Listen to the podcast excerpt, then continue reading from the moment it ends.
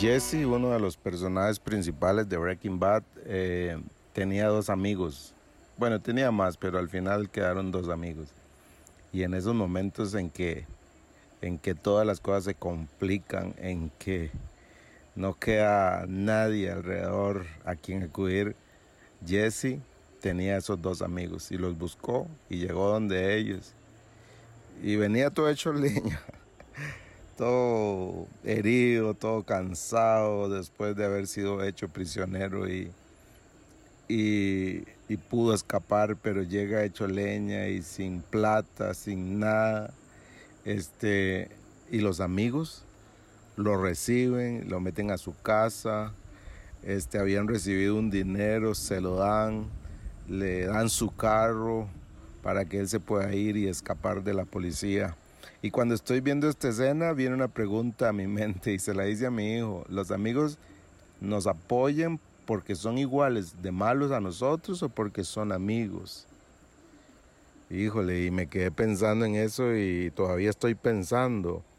¿Los amigos nos apoyan porque son igual de malos que nosotros o porque son amigos? Porque yo me puse a pensar, bueno, si yo tuviera un amigo que vende droga y llega a mi casa, lo va persiguiendo la ley, este, yo le daría el dinero y le daría la plata para que el, el carro para que él se vaya y se escape.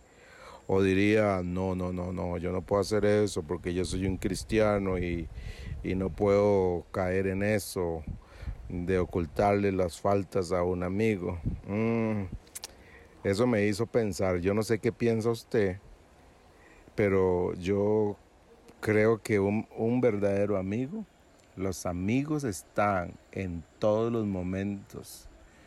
Eh, cuando los momentos son más críticos, cuando las circunstancias son más difíciles, cuando se pone en duda nuestra reputación o cuando corro el riesgo de, que me vea involucrado en eso, yo corro ese riesgo.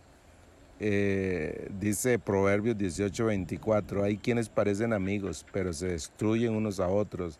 El amigo verdadero se mantiene más leal que un hermano. Y yo creo que Jesús corrió el riesgo por nosotros. Se vino desde el cielo para vivir con pecadores y hacerse amigo de ellos. Corrió el riesgo de, de tener mala reputación y la tuvo entre nosotros los hombres Jesús quedó mal ante los religiosos de aquel entonces, lo criticaron por sentarse a comer con pecadores, pero Jesús no le importó eso, se sentó a comer con pecadores. ¿Qué haría usted? Un abrazo.